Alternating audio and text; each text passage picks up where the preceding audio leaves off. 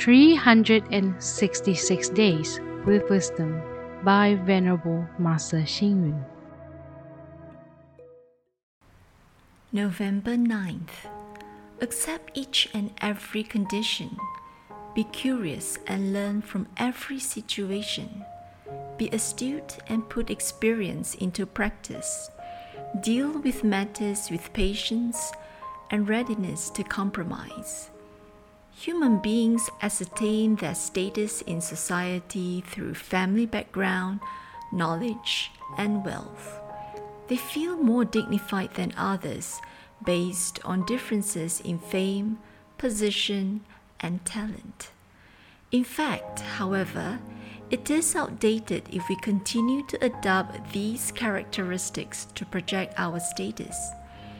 During a recession, if a division manager or general manager lost his job and have trouble accepting their reduced status, then how can they have job opportunities?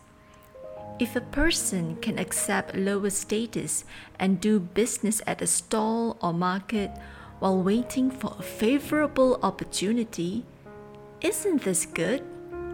It would be just like the people in China during war times, where jobless people would sell their wares throughout or work as a coolie one who does hard labor to await the next opportunity to stage a comeback.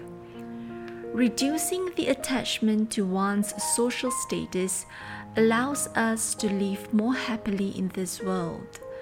The source of happiness is none other than accepting reduced circumstances, being carefree, and not easily influenced by words from other people. If we can reduce our attachment to fame, wealth, position, judging, affection, and desire, then we are not far from the happiness of freedom. Read, reflect, and act. Reducing the attachment to one's social status allows us to live more happily in this world. The source of happiness is none other than accepting reduced circumstances, being carefree, and not easily influenced by words from other people. Please tune in, same time tomorrow as we meet on air.